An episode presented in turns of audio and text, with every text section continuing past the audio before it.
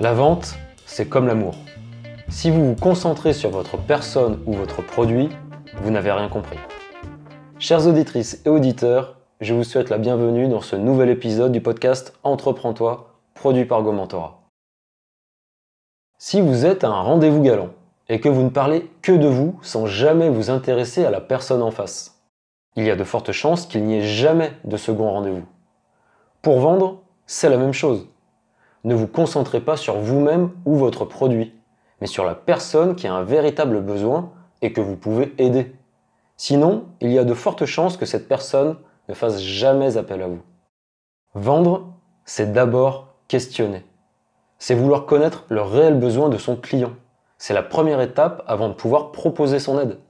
L'idée n'est pas de satisfaire son ego ou son besoin personnel, ou du moins pas en priorité. Parce qu'on ne va pas se mentir, vendre, c'est aussi satisfaire son propre besoin. Sans vente, pas d'entreprise. Mais penser à soi avant de penser à l'autre, c'est prendre le problème de la vente à l'envers. Une vente, ce ne doit jamais être forcé. Si vous en êtes arrivé à vendre coûte que coûte, vous êtes dans l'erreur. Et surtout, votre client le ressentira. Et il n'achètera pas. C'est seulement après avoir enquêté, posé des questions, eu des retours sur votre travail, que vous pourrez alors savoir comment mieux répondre aux besoins de votre client. Et c'est un processus qui évolue sans cesse. Le jour où vous arrêterez de poser des questions, les ventes s'évanouiront. S'il fallait résumer en une phrase, ce serait ceci. Savoir vendre, c'est savoir poser des questions. D'une manière plus générale, entreprendre, c'est savoir poser des questions. Plus vous saurez poser des questions pertinentes, plus vous parviendrez à déceler les réponses et à résoudre les problèmes. Plus vous aiderez vos clients de manière concrète, plus vous obtiendrez de seconds rendez-vous. Parlez moins et écoutez plus.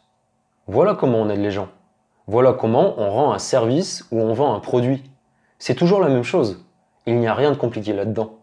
Les besoins d'une personne ne sont pas toujours ceux que l'on imagine. Je me souviens que ma grand-mère ne permettait jamais que l'on fasse la vaisselle à sa place. Pour elle, c'était sacré. C'était sa vaisselle. C'était son rituel. C'était comme ça et pas autrement.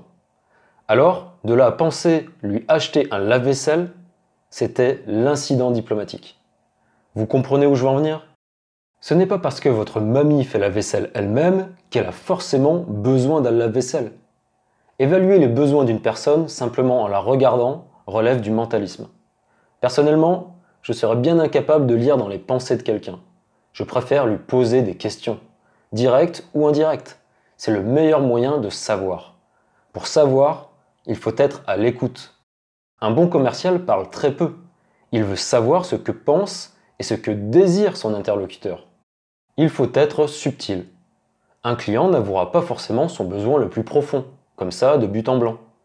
Mais il finira toujours par laisser des indices. Si vous passez tout votre temps à vanter vos mérites ou ceux de votre produit, sans connaître davantage le problème spécifique de votre client, vous parlerez dans le vide. Parlez moins, écoutez plus. Et ce ne sont pas des paroles en l'air. Est-ce que vous seriez intéressé par quelqu'un qui passe son temps à parler sans vous laisser en placer une? Ça m'étonnerait. Il aura beau connaître son sujet sur le bout des doigts, être habité par son propre discours, s'il n'y a pas un minimum d'échange, le courant ne passera pas. Parlez moins, écoutez plus.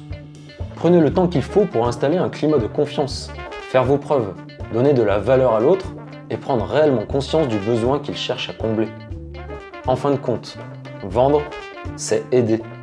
Et aider, c'est d'abord écouter. Merci infiniment d'avoir écouté ce nouvel épisode. Ne manquez pas les prochaines chroniques en vous abonnant sur votre plateforme de podcast favorite. Vous pouvez également me retrouver sur gomentora.com. A très bientôt